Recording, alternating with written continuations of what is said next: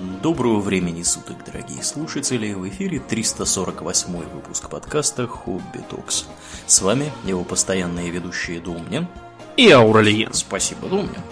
Итак, от темы покорения Сибири и борьбы, а также взаимодействия с коренными народами Севера, мы переходим к теме морской в некотором роде. О чем же мы, Думнин, поговорим сегодня?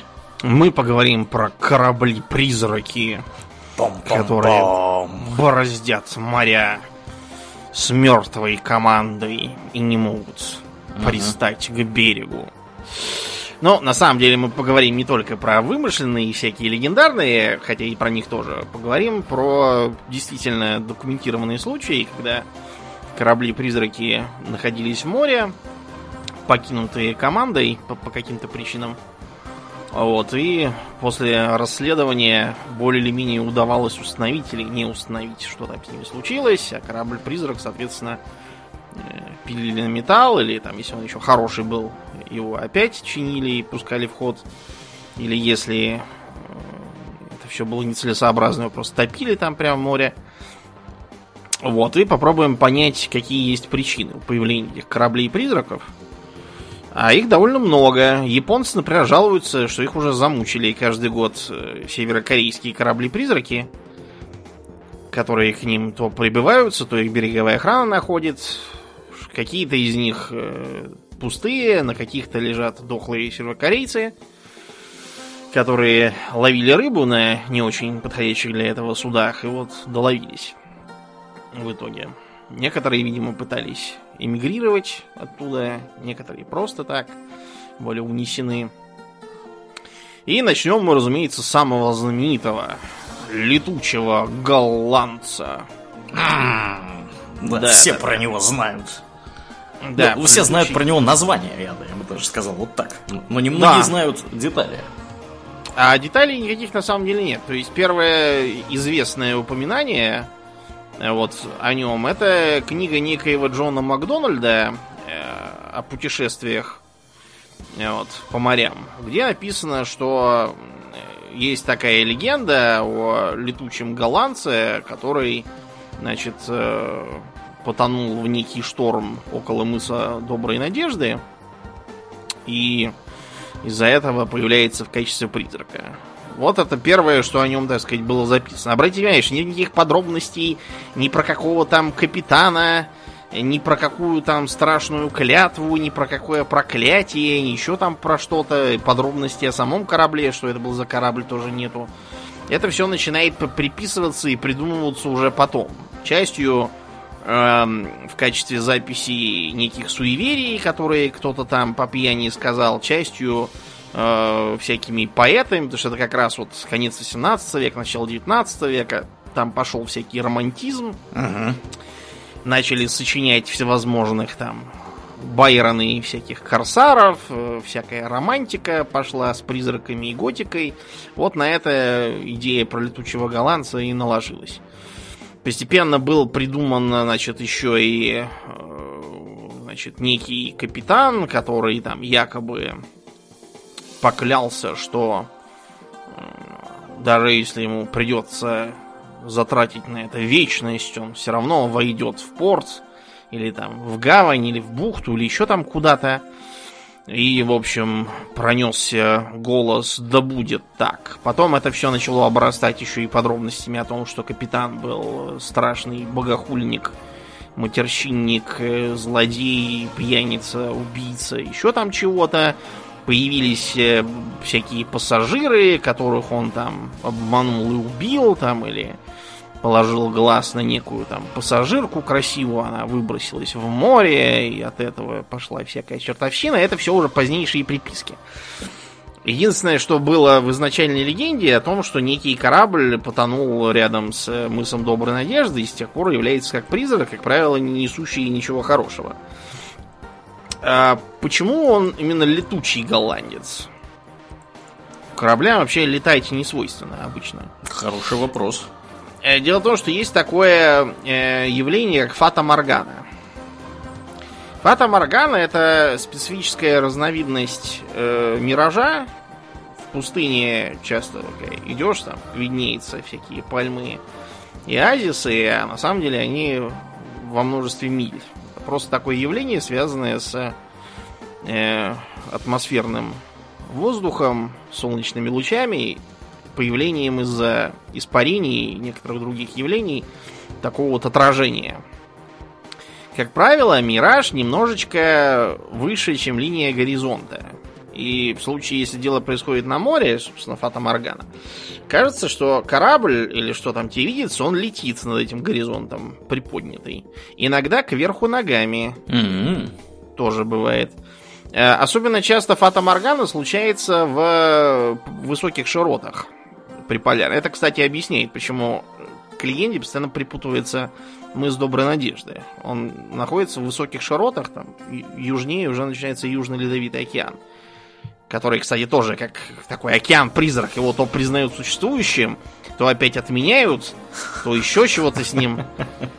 Есть он или нет, это науке, так сказать, неизвестно. Так что летучий он вот поэтому, потому что действительно иногда появляется... э, Можете нагуглить фотки, где э, Фата Моргана чем хороша, тем, что ее можно сфотографировать. М-м. В отличие от ваших личных галлюцинаций. Да, которые у вас только в голове находятся исключительно. Это, кстати, неплохой способ проверить, не глюки ли у вас. Достаньте телефон, попробуйте их сфоткать. Мгм. Как правило, ничего у вас не получается. Это означает, что вам это в голове видится. Другой способ немного надавить на глазные яблоки. Если все изображение поплыло, а конкретно что-то не поплыло, значит это не настоящее. Вот. Короче говоря, из-за этого он и летучий. А почему голландец? А потому что типичный корабль, огибающий мыс Доброй Надежды, это корабль голландской Остинской компании. Такой даже был тип грузовых кораблей Ост-Индиец, так и назывался. То есть специально приспособленный для плаваний в э, регион Юго-Восточной Азии, который тогда назывался Голландской Ост-Индией. Вот, собственно, почему. Короче говоря, это все мифы и легенды, что характерно, это не только европейские мифы. У некоторых неевропейских народов тоже есть легенда о корабле-призраке. Э, Это самое можно, кстати, усмотреть и в корабле, как он там, Нифльхейм, или как он там назывался, на котором в Рагнарёк приедут всякие монстры, которые из, из ногтей мертвецов Мгм. сделан. Я даже как-то раз видел шуточные расчеты о том, сколько именно ногтей и от скольки мертвецов Да. потребно на изготовление такого корабля. Нагльфара. Мгм, да. Нагльфар, да, вот, Нагль. Нифльхейм это же это, где да. потусторонний мир у них. Да. Нагльфар, правильно. На- Нагель это ногас, собственно, на А, по-шведски. вот. Мгм. Тогда, тогда все понятно, да. Что, что фара означает, не знаю. Ну вот. А есть еще миф о Калиуче.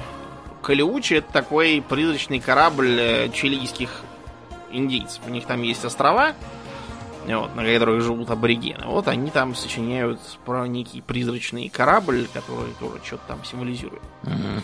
Тем не менее, А, кстати, А. Домнин, я тут это проверил, что фар означает. Фар это Да. ф- ф- фэра. а, ну то есть что-то, что ездит, транспорт Мгм, какой-то, да? мгм, мгм. Понятно. Да. Ногтеход. Ногтеход, да. В итоге. Ну так вот, тем не менее, к концу 18 и началу 19 века действительно появляется достаточно большое количество сообщений о действительно встреченных или, по крайней мере, действительно существовавших когда-то кораблях, которые по непонятным причинам стали призраками. И первый из них, который, в общем, действительно был и действительно был найден, и даже было проведено документальное расследование, это Мария Целеста. Он же просто Мэри Селест. Первый знаменитый случай. Значит, Мэри Селест это была американская торговая бригантина. Бригантина это как бы маленький брик, то есть тоже двухмачтовое судно на первой мачте на Фоке. Э, полное парусное вооружение, а на гроте только косое. Э, да, это такой был типичный торговый корабль, который в э, 1872 году был обнаружен в Атлантическом океане совершенно пустой канадской же бригантиной Деигратия. Значит, э, нашли их не так далеко от Азорских островов. На корабле были частично спущены паруса, здесь были взяты рифы.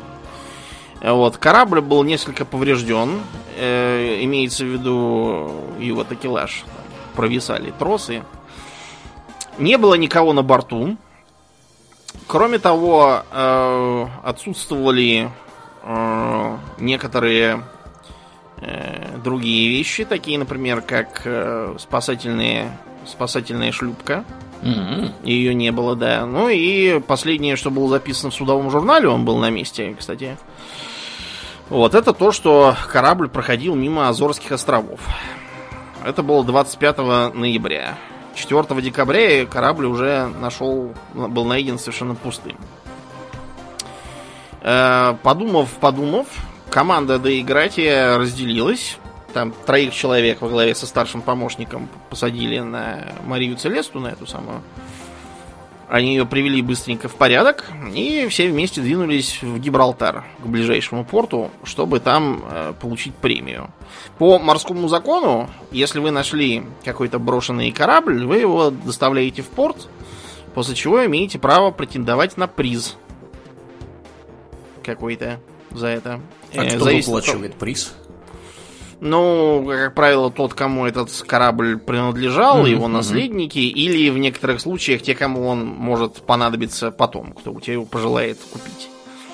Если он ничейный, и никто, никто за ним не приходит. Э, сумма премии зависит от того, во-первых, что за корабль. То есть, если это какой-нибудь там супертанкер, это одно, а если это прогулочная яхта какая-нибудь, совсем другое. А кроме того, от состояния корабля, а также от того, насколько ты рисковал и насколько ты трудился, чтобы его спасти, этот самый корабль.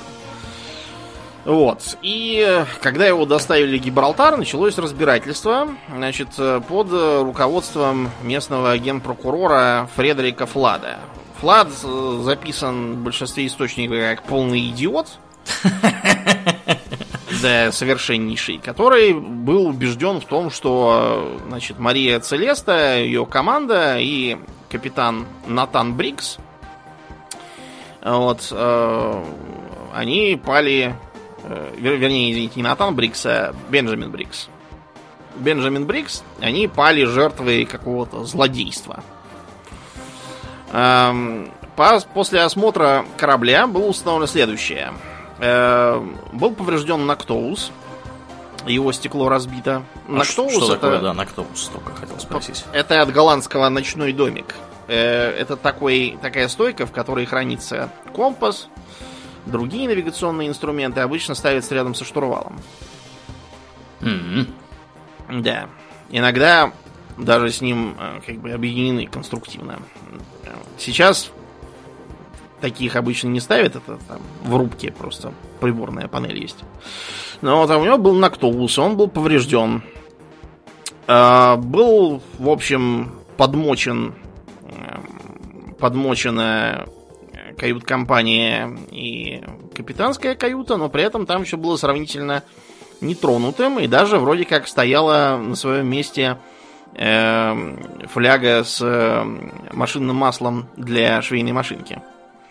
Не опрокинулась. Это косвенно свидетельствовало о том, что на судне не было ни борьбы, ни серьезного шторма.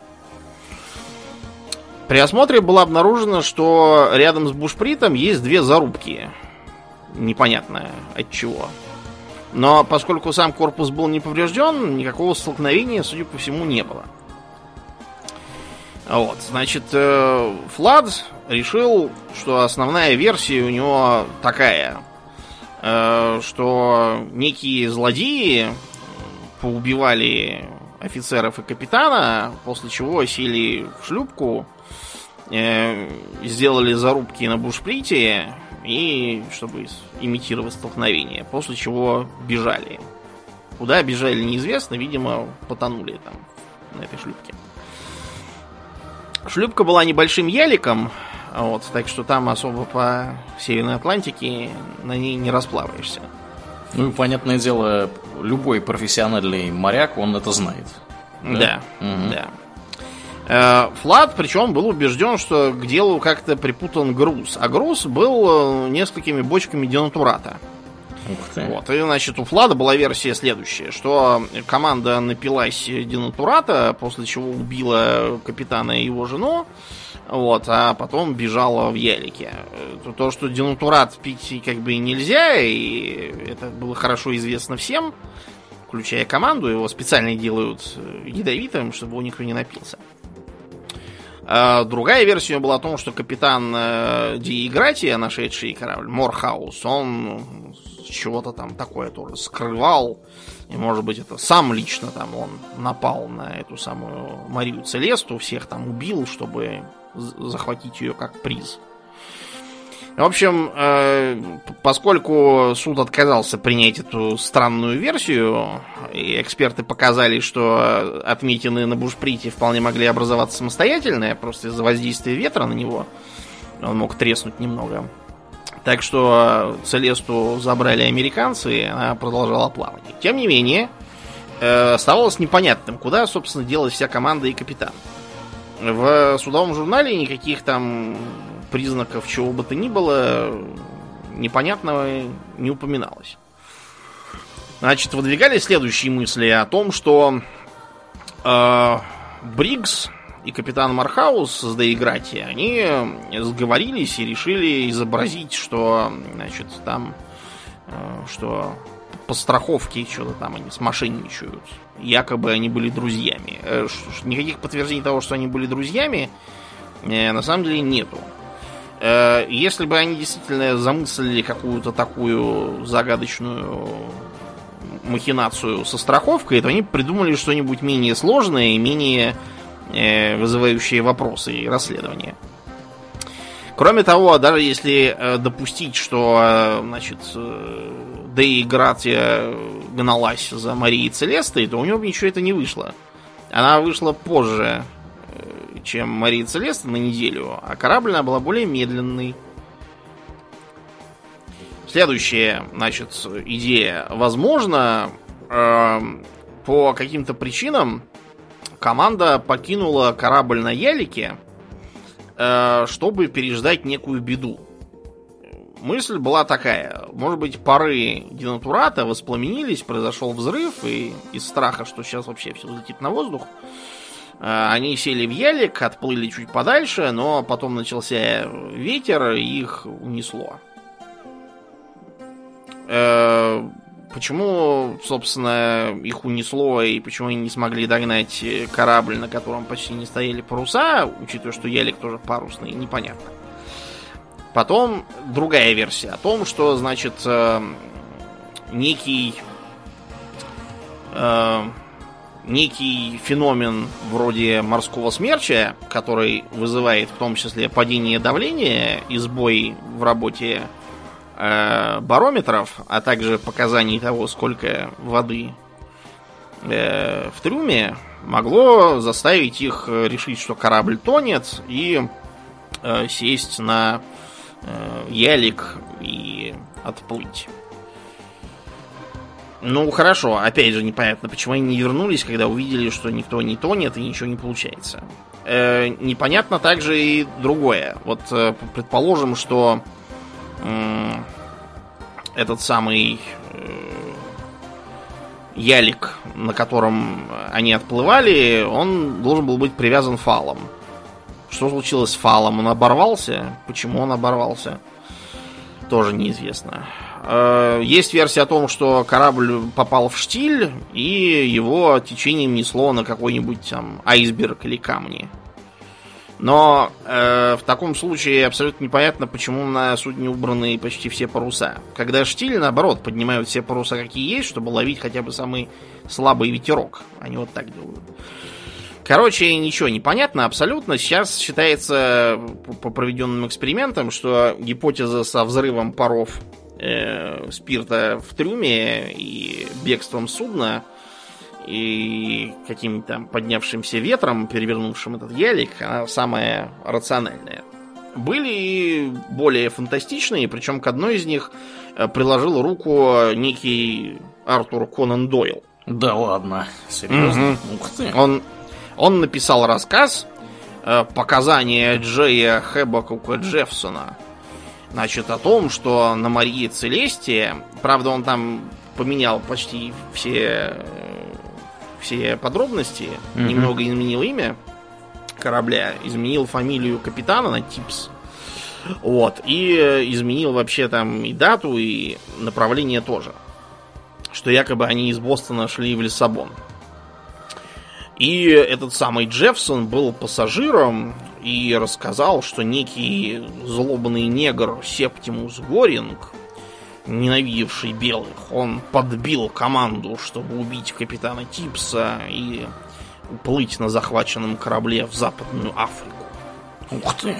Да, а почему самого этого Джеффсона не убили? Потому что у него был некий амулет, которого тупые нигеры испугались и поэтому не стали его убивать. Прямо амулет? Да, что это за бред насочинял Артур Конан Дойл, я не знаю э, каких-то там злобных нигеров, которые хотят угнать корабль в Западную Африку. Что они будут делать в этой Западной Африке, интересно знать. Какой-то болезненный Без... бред. Да, какие-то. Короче, в общем, потом Марию Целесту признали годной к плаванию, она еще некоторое время работала. Следующий э, по хронологии эпизод, э, при этом значительно более туманный и непонятный, это корабль Марлборо, э, значит, который ходил из Новой Зеландии в Соединенное Королевство, возил туда мороженую баранину и овечью шерсть. Чего, собственно, в Новой Зеландии в избытке, то и возил. Чем богаты, тем и торговали новозеландцы. Да, да. Это был трехмачтовый барк с прямым парусным вооружением.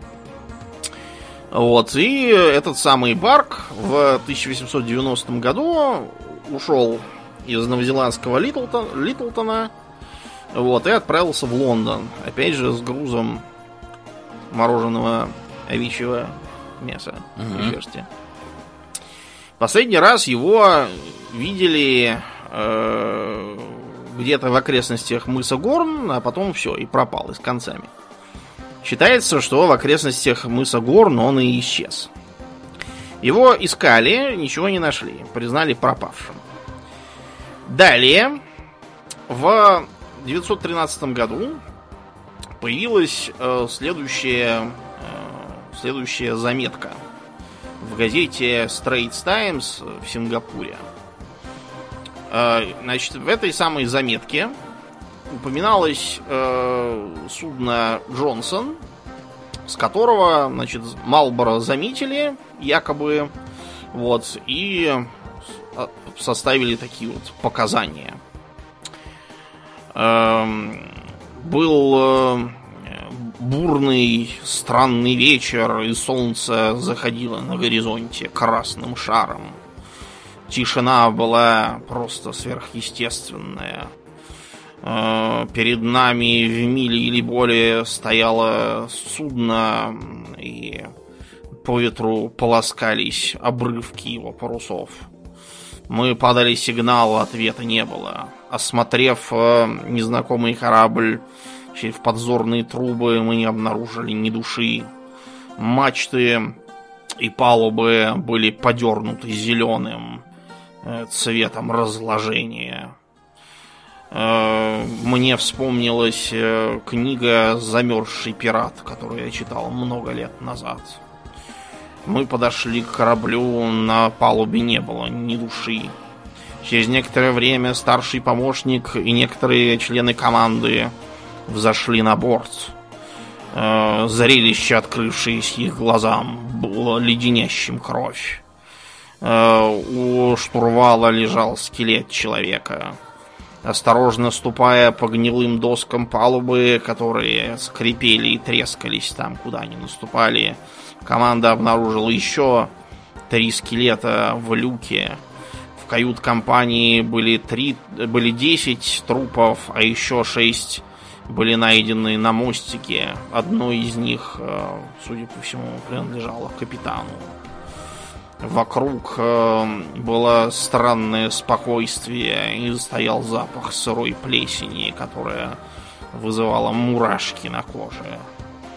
Э, в каюте капитана были найдены гниющие, гнилые остатки книг, ржавая сабля и сильно испорченный плесенью судовой журнал, который нельзя было прочесть.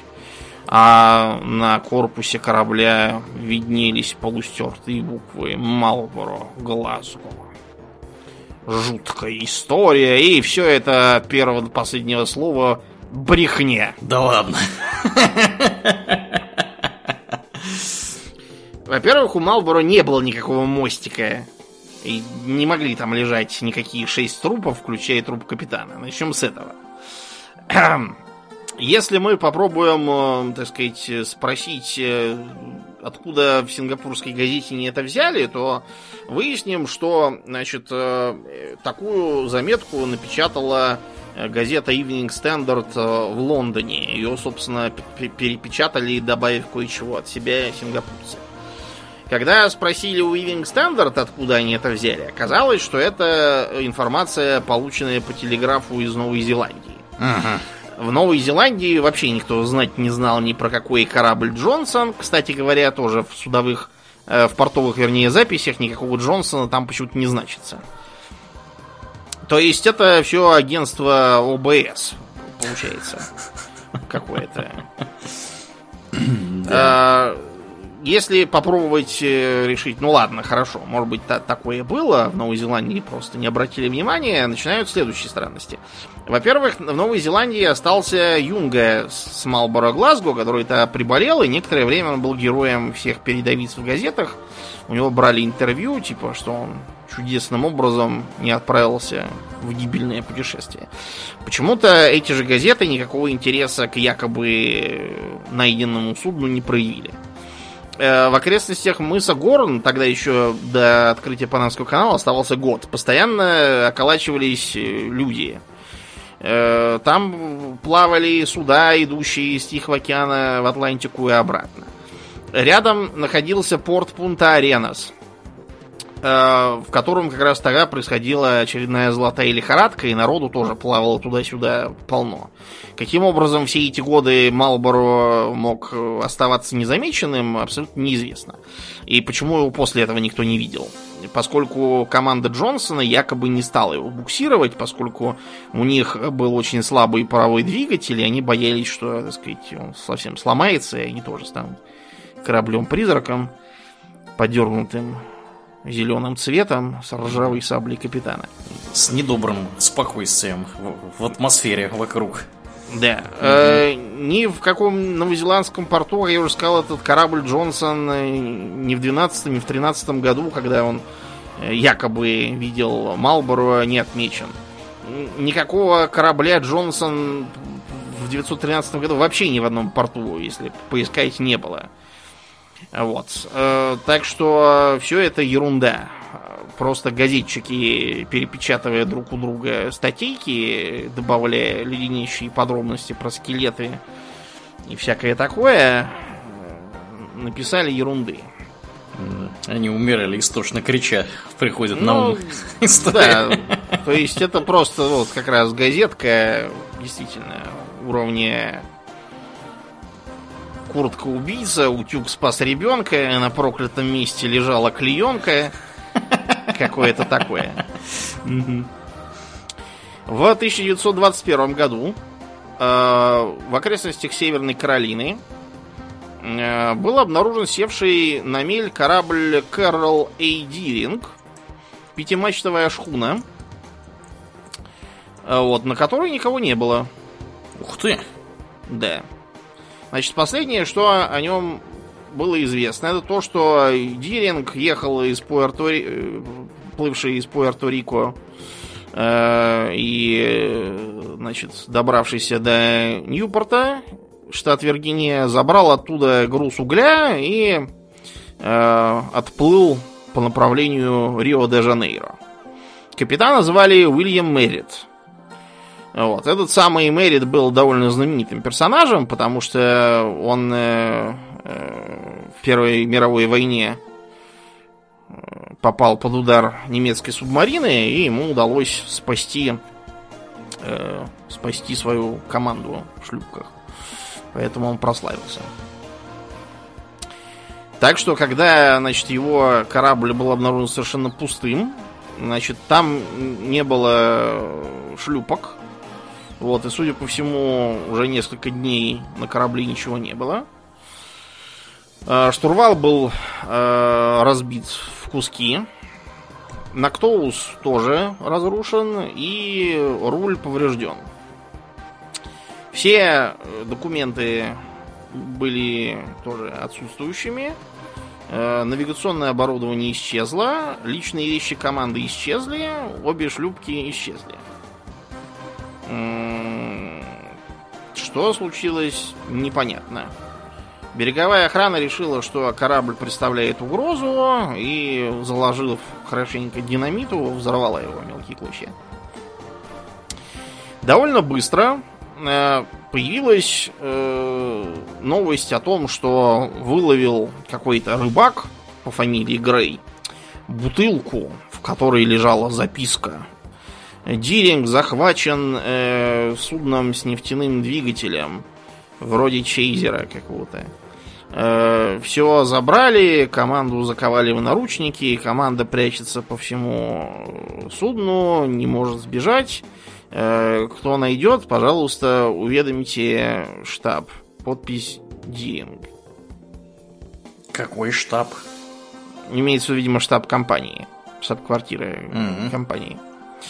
Э, несмотря на то, что почерк э, был опознан э, как принадлежащий мотористу по фамилии Бейтс с корабля, да, тем не менее, после многочасовых допросов Грей раскололся и сказал, что он сам это все написал. Вот, потому что хотел почему-то попасть на, на работу на местный маяк. Не знаю, образом как хотел это этого добиться. связано вообще. Да. Так что из э, версий, которые выдвигали при расследовании, значит, были следующие. Первое. Э, возможно, ураган создал у команды впечатление, что сейчас все потонут, они сели в шлюпки, похватали свои вещи, э, попытались спастись, но как раз наоборот потонули, а корабль не потонул. Следующий вариант, э, э, если отбросить такую странную, нелогичную для опытного капитана линию поведения, э, нападение пиратов – Э, то есть э, предполагалось, что некие пираты действуют в этом регионе, и именно с этим связаны исчезновения судов. Э, никаких пиратов поймать в итоге так и не удалось, поэтому эта версия остается чисто спекулятивной. Были две вариации на ту же тему. Значит, первая, относившаяся к тому, что стоял же на дворе сухой закон, и как раз контрабандисты на кораблях доставляли с богам и других островов э, алкоголь. И они, наверное, решили захватить Диринга, чтобы возить алкоголь на нем. Э, если так, то это были какие-то контрабандисты, которые очень много употребляли собственного груза, поскольку захватывать э, пятимачтовый коммерческий корабль, который все знают, для того, чтобы скрытно возить на нем алкоголь, бред какой-то. Еще одна версия это то, что это были русские пираты. Русские пираты. Якобы, когда полиция накрыла какой-то там коммунистическую э, рабочую э, партию, объединенную партию русских рабочих в Нью-Йорке, я не знаю, была такая вообще или не была, Значит, там якобы были какие-то письменные призывы захватывать американские суда и плыть на них в Советский Союз. То есть, э, как бы, ее хо-хо и бутылка водки. Страшный пират Иван Серебров. Э, зачем в Советском Союзе могли бы понадобиться американские суда, что там с ними будут делать, и причем здесь вообще Советский Союз и русские, непонятно. Просто это все-таки 20-е годы, э, так сказать, пик э, очередной антикоммунизма, вот поэтому, видимо, решили свалить на это. Чуть более разумно звучит версия о том, что произошел бунт на корабле. Поскольку э, был уже прецедент, когда Вормил поссорился со своим Старпомом, и что он как-то отзывался не очень одобрительно о своей команде. Кроме того, э, капитан Джейкобсон, который встретил э, Диринга в море и помахал ему, он обнаружил, что человек, который, э, значит, с Диринга ему отвечает, не является ни капитаном Вормелом, которого он знал лично, ни кем-то из офицеров. Так что, вероятно, капитана, не знаю, высадили на какой-нибудь пустынный берег или заставили прогуляться по доске, а сами куда-то поплыли на шлюпках, потонули в шторм, а корабль прибило к берегу. Может быть и так. Есть и всякие непонятные версии про то, что их похитили инопланетяне там или еще что-то, но это мы рассматривать не будем, потому что это явный бред. Инопланетяне. Да, какие-то. Следующий герой нашего сегодняшнего выпуска это корабль Аранг Медан. То есть меданец по-малайски. Значит, э, Аранг Медан не так давно засветился в видеоигре, которую сейчас можно приобрести в Стиме. Э, я этого делать не стал, поскольку в отзывах там что-то не очень хорошее пишут. Хоррор такой. Значит, э, считается, что Аранг Медан был э, судном Западной Суматры, вот, э, который э, в 47 году исчез. И исчез он при примечательных обстоятельствах. Значит, э, якобы два американских судна, которые проходили тогда в 47-м, а может быть в начале 48-го, обратите внимание, кстати, на то, что странности какие-то, они проходили через Малакский пролив, э, суда назывались город Балтимор и Серебряная звезда они, значит, получили сигнал СОС с голландского корабля Ранг Медан, которые звучали буквально следующим образом. СОС Ранг Медан. Мы плывем. Э, все офицеры, включая капитана, мертвы на мостике и в кают-компании. Вероятно, вся команда мертва. Потом начинается какая-то мешанина из точек тире. Через некоторое время э, они выравниваются и приходит э, последнее сообщение «Я умираю» и тишина. О май гад.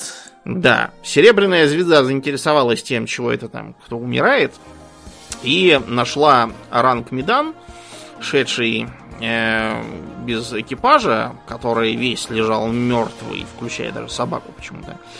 И, значит, все тела у них у всех на лицах были было застывшее выражение ужаса. Даже у собаки? Насчет собаки не знаю, тут только про людей написано. И трупы напоминали ужасные карикатуры. На всех, причем не царапины, чего умерли, непонятно. И несмотря на то, что Серебряная Звезда хотела отбуксировать Оранг Медан куда-нибудь в порт, вдруг э, начался пожар и пришлось бежать с Оранг Медана этого, и он с тех пор то ли взорвался и затонул, то ли он до сих пор встречается в море, и все попытки на него зайти ничем не оканчиваются. И даже в 59 году какой-то гражданин из Аризоны написал Аллену Даллису в ЦРУ чего-то там про ранг Медан и какие-то делал мутные намеки на ЦРУ. Судя по всему, городской сумасшедший. Э, а теперь серьезно, никакого рангмедана нет.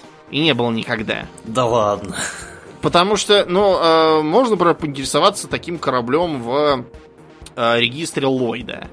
Регистр Ллойда еще с 18 века записывают все, что только можно, а там его почему-то нету. Никакого ранга Медана нет ни в одном регистре, ни голландском, ни, английском, никаком. Э, кроме того, вот эта вот серебряная звезда, которая получила там чего-то, э, сигнал СОС и хотела там отбуксировать корабль. Э, если поинтересоваться судовыми документами самой Серебряной звезды, там почему-то ничего подобного не написано. Ни получение сигнала СОС, Ни за 46 ни за 47 никакого рангмедана там нет. Ни на какой корабль не заходили и никого буксировать не пытались. Вот. Э, так что все это бред сивой кобылы. И враки просто, собаки. Да, вымесил какой-то, видимо, газеты очередной, брехливый. Ну, вообще, вот эти, конечно, истории, когда что вся команда лежит, на них не царапины, и все они мертвы, и у всех выражение лица, как будто они такие от ужаса такие все скорчились. -а! Это, это уже звучит очень неправдоподобно.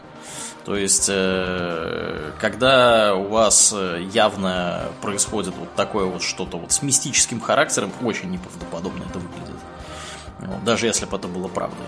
Вот. Ну, как вот оказывается, это вообще на правду не похоже. Да уж. Угу. Все это, все это очень подозрительно. А, следующий наш герой это э, небольшое совсем судно с названием Тейнмутский электрон. История с электроном тоже примечательная.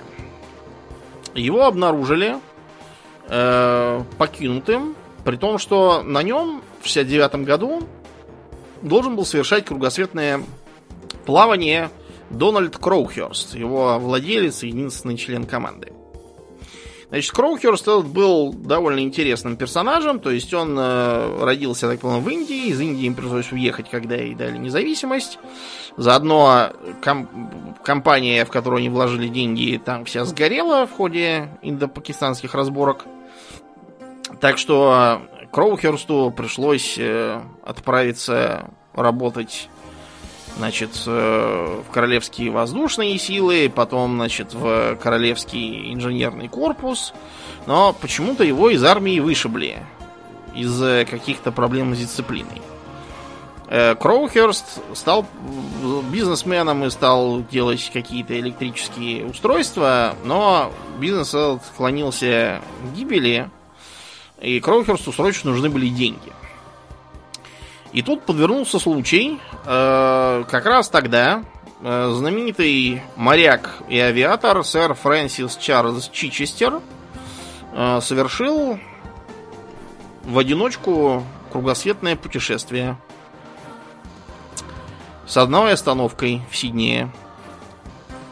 Так вот, этого самого Чичестера спонсировала газета Sunday Times, небезызвестная, и неплохо на этом подняла денег поскольку все хотели читать, чего там делается у Чичестеров этого. Таким образом, Sunday Times решила устроить еще какую-нибудь э, такую рекордную регату, только на этот раз вообще без остановок. То есть вышел из Англии, пришел в Англию, все. И в одиночку. Ух ты как. Да, непросто. Чтобы не думать, кого бы назначить смертником, они решили объявить открытую регату, э, в которой могли принимать участие явочным порядком все, кто угодно.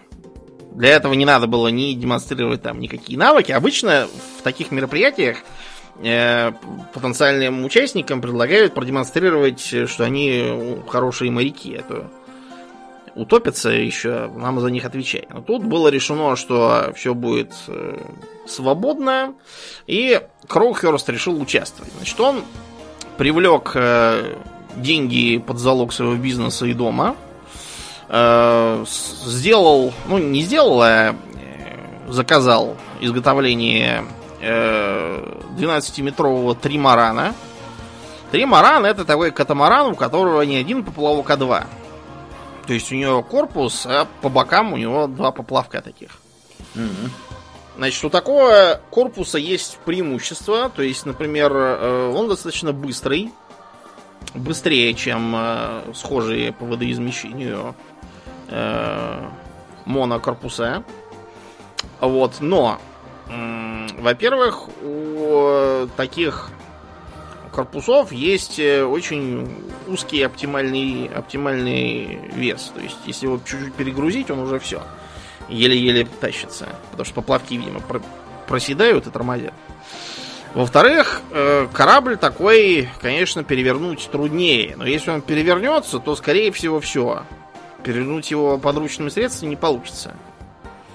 Э, с другой стороны, многие моряки, которые перевернулись на Тримаране, они обнаружили, что, в принципе, он и так неплохо работает, и выживали, дожидались, пока их оттуда снимут. Плюс такого корпуса в том, что даже если он перевернется, он не затонет. Ну, в общем, факт тот, что корпус э, корпусом, но корабль оказался совершенно непригодным для задачи Кроухерста. Он там внес какие-то свои конструктивные изменения, то ли от этих изменений, то ли еще от чего, то ли от общей спешки недостатка средств при подготовке, неизвестно. Вот. Факт тот, что э, оказалось, что его судно плывет значительно медленнее, чем он рассчитывал, даже меньше, по-моему, половины скорости, на которую он рассчитывал. Кроме того, было понятно, что как только он доплывет до Южного океана, там, скорее всего, и Карачун придет. Поскольку там условия не такие, как в Атлантике, все гораздо опасней. В одиночку он давал себе 50 на 50 шансы выжить. Поэтому он решил, что э, немножко схитрит. Останется в Южной Атлантике, там будет болтаться. Э, будет давать фальшивые донесения о том, где он в данный момент находится. А, значит, э, когда пройдет нужное время, он, они же как бы, как делают, выплывают из Британии, идут по Атлантическому океану к мысу Горн, огибают Южную Америку, проходят, значит, по Тихому океану, по Индийскому, огибают мыс Доброй Надежды и опять же через Атлантику возвращаются uh-huh. домой в Лондон. Uh-huh. Он предполагал, что он нам поболтается между Африкой и Южной Америкой, а потом, значит, развернется и поплывет обратно. Для этого он давал э, нарочито туманные, непонятные э, отзывы о своем местоположении, в основном соблюдал радиомолчание. И занимался тем, что подделывал записи в судовом журнале. Оказалось, кстати, что это еще сложнее, наверное, чем делать настоящие записи и плыть по Тихому океану, потому что нужно постоянно рассчитывать, э, делать астрономические вычисления, как будто ты там находишься. Это труднее, чем делать настоящие вычисления. А вот. Почему он думал, что это сработает? Он полагал, что он же придет последним, нарочно подождет. И никто не будет проверять, чего он там, где он был, какая разница-то. Он же не претендует ни на какие призы, правильно? Но э, судьба распорядилась иначе.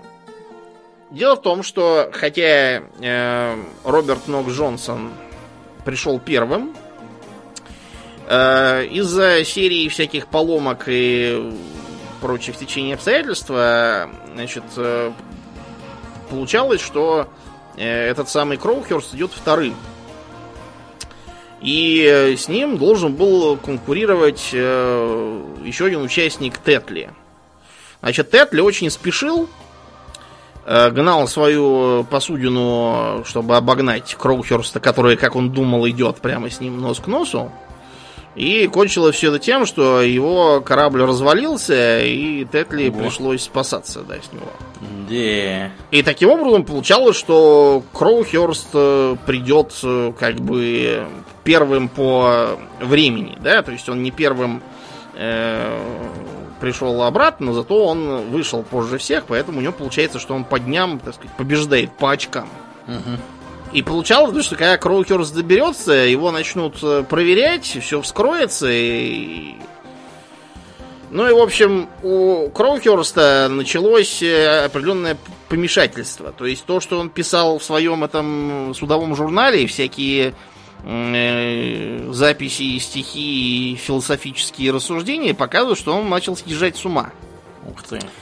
Да, э, запутавшись в своем вранье и чувствуя вину из-за того, что из-за него у Тетли ничего не получилось, и его корабль погиб. В общем, э, Кроухерст в итоге какое-то время после 1 июля 69 года выкинулся за борт и утопился.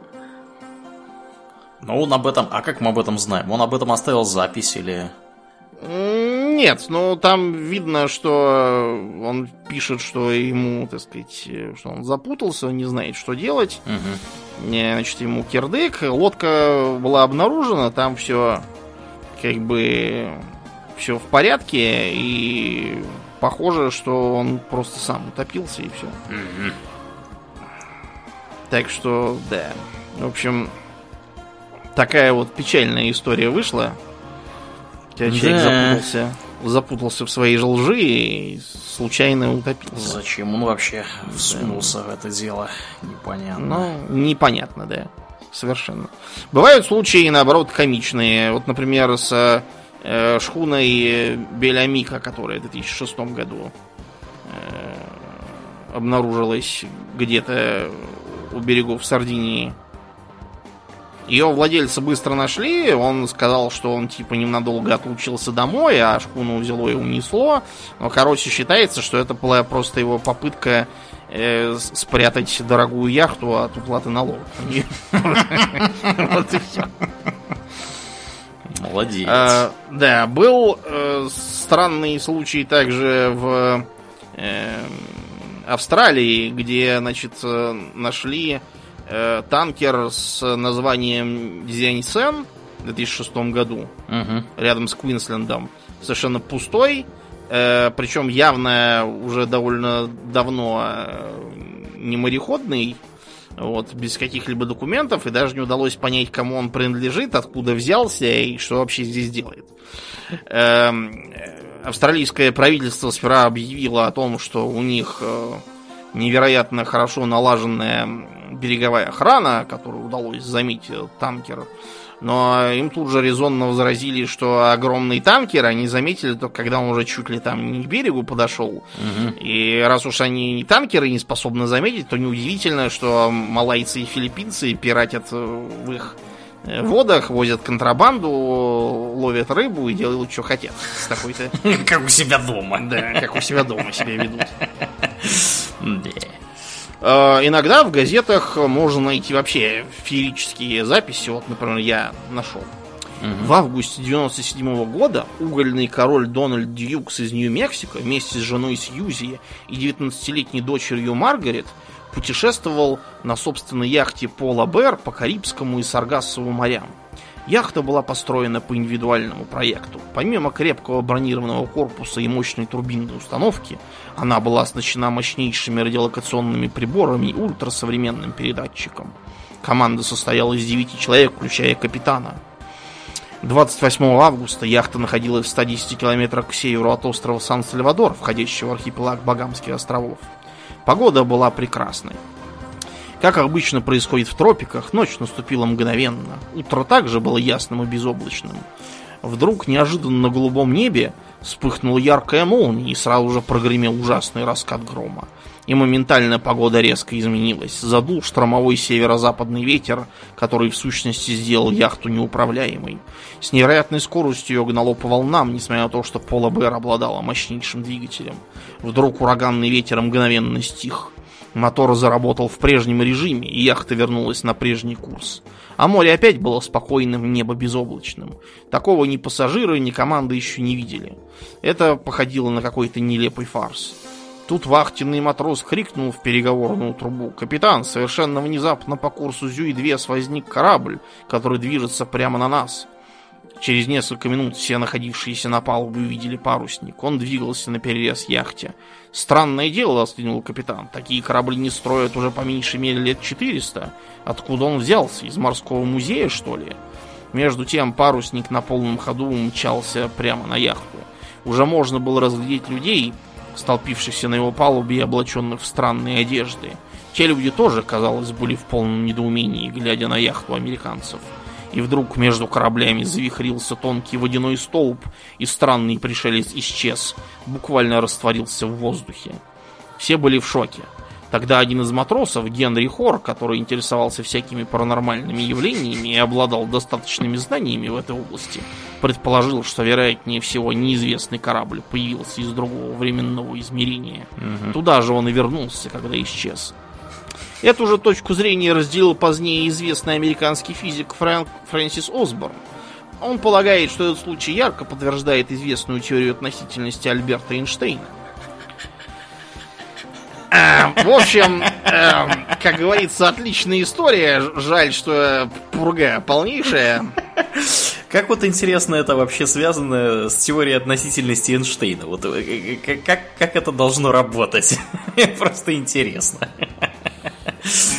Мне интересно также и другое. То, что если вы попробуете выяснить, что это за угольный король Дональд Дьюкс из Нью-Мексико такой, угу. то вы обнаружите, что в Нью-Мексико знать не знают никакого угольного короля Дональда Дьюкса. Ни в 97-м году, ни в каком.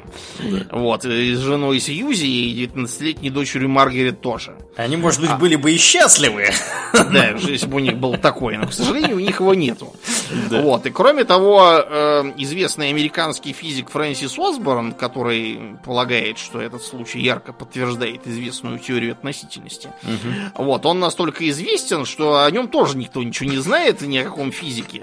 Э, Фрэнсис Осборн был такой э, британский писатель, по-моему, 17 века, который известен тем, что написал э, книгу наставления моего, моему сыну. Вот. Еще была такая актриса Фрэнсис Осборн. Вот, американская, давно померла. Кстати, в 97 году и померла. Так что э, вот, вот это типичный случай, да, когда пишут как-то бред сивой кобылы, высосанные из пальца абсолютно, э, в расчете на то, что э, полуграмотные читатели не станут ничего проверять. Ну да. А как ты, как ты проверишь, есть физик этот Осборн или нету? Ну, можно попробовать погуглить и узнать, что... Да, ну сейчас-то можно, конечно. Да. да, видимо, так это в газете писалось, да, такого... Можно такого... было ссылаться на что угодно. Да, на что угодно, абсолютно любую пургу э, вот, писать. Причем это, э, эта статья, причем явно написана именно как бы в оригинале. То есть сейчас у нас бывает, что пишутся полуграмотные переводы с западных желтюшных газеток, вот, которые из-за малограмотности и неспособности к языкам превращаются вообще в какое-то чудовище абсолютное. Вот. Но это явно написали именно, именно на родных, так сказать, просторах. Угу. Вот. Короче говоря, вы поняли, все эти истории про корабли-призраки надо всегда проверять и перепроверять. Очень может быть, что никакого ранга Медана не было, и никакого там Малборо Глазгу никто не находил, и никакой там Дональд Дьюкс тоже никаких временных э, ям не встречал за полным отсутствием какого-либо Дональда Дьюкса тоже. Э, по той же, кстати, логике проходит и сообщение о том, что э, на Э, каком-то из атоллов Маршаловых островов, значит, местные жители и миссионер подобрали моряка с судна, который рассказывал тоже там про какую-то чертовщину, вот, и потом умер. Если вы посмотрите на, значит, этот самый остров, угу. обнаружите, что он является необитаемым и совершенно глухим. Никаких местных жителей, вот, и никакого там миссионера быть не могло, и никакого моряка не выловить тоже не могли. Это еще один способ проверить фейк. Вот. А так, тема, конечно, интересная. Один из самых свежих отечественных э, кораблей-призраков это Любовь Орлова. Ух ты. Да. Любовь Орлова это был такой э, советский круизный корабль, вот, который потом был перепродан канадцам. Они его тоже использовали для, видимо, пассажирских перевозок. Вот, а потом его за долги арестовали и продали на слово. Э, кораблик должен был доставить его, по-моему, на Пуэрто-Рико, а нет, на Доминиканскую республику. Но на следующий же день, после того, как э, его вытянули из порта, лопнул буксирный фал. Вот, и э, Любовь Орлова отправилась в гордое самостоятельное плавание. Ее потом два раза пытались отловить, ничего не получалось, пока, наконец, э, канадцам не удалось, подрядив какое-то серьезное судно, ее все-таки отбуксировать куда-то в Атлантический океан и бросить там сказав, что теперь оно не несет угрозы плаванию в прибрежных канадских водах. А кто там в Атлантическом океане на нее наткнется, это его личные проблемы, видимо. Да. Последнее, значит, что про нее писалось, о том, что якобы в 2013 году с нее был получен сигнал бедствия, и это не иначе, как призраки не знаю кого, жертв КГБ, там, каких-нибудь 80-х годов, а также, что Любовь Орлова кишит крысами-людоедами. Крысы-мутанты в башнях Кремля. Подросток повесился из-за рубля. А что Ну они вот, там жрут, хотелось бы понять. Не Крысы знаю. людоеды. Где Не они знаю, берут видимо- людей? Видимо, они, они это крысы-пираты, которые, значит, нападают на корабли и сжирают там людей, а потом плывут дальше на любой орлов. Да. Как, как-то, наверное, так. Да. Ну вот, собственно, э, на текущий год, наверное, это все самые интересные случаи, какие были. Э, пара слов буквально о том, от чего действительно могут появляться корабли-призраки. Но э, в старину корабль-призрак мог нарисоваться из-за какой-нибудь болезни.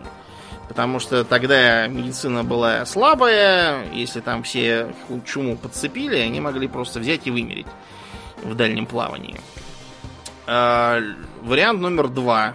Это действительно нападение каких-нибудь злодеев или бунт. Бунты на кораблях бывают. Пираты до сих пор встречаются. Действительно, может быть такое, что они всех схватят и убегут. А, вариант э, номер три. Это всевозможные паранормальные объяснения о том, что некие там звуковые волны какие-то над морем бывают, которые вызывают панику и заставляют людей вести себя неадекватно, там, видимо, за борт выкидываться или еще что-то в духе. Мгм. Вот, это пока наука не подтверждает, но и не опровергает, поэтому мы это принимать не будем. Ну и, наконец, э, последний типичный случай – это всевозможные сомнительные легальности кораблей. Как вот тот вот танкер, который нашли брошенным в австралийских водах, судя по всему, какой-нибудь контрабандистский там или пиратский корабль, по сути, неизвестного происхождения. И вот северокорейцы, которые тоже плавают на своих э, коробках э, по Японскому морю и периодически плохо кончают. Вот в такие корабли-призраки я поверю гораздо проще, чем в крыс людоедов, Уранг Медан, который на котором даже собака, видимо, от ужаса умерла. Мгм. Вот, Да. и несу- несуществующих угольных королей и проваливающихся во времени. Да, и ученых, о которых никто не слышал. Да, Всемирно которых никто известных. не знает. Мгм. Каких-то. Ну, и на этой оптимистической ноте будем заканчивать. Да, будем заканчивать. Э, Как обычно, мы благодарим всех наших подписчиков у Дона Патреона. Э, На этой неделе мы особенно благодарны Аделю Сачкову, Алексу Лепкалу, Атлантию, Дарексу Фортуна, Ежу, Жупилу Империализма, Нику Перуму и Философскому Камню и одному злому Фалафелю. Огромное спасибо вам, ребята, что продолжаете нас поддерживать.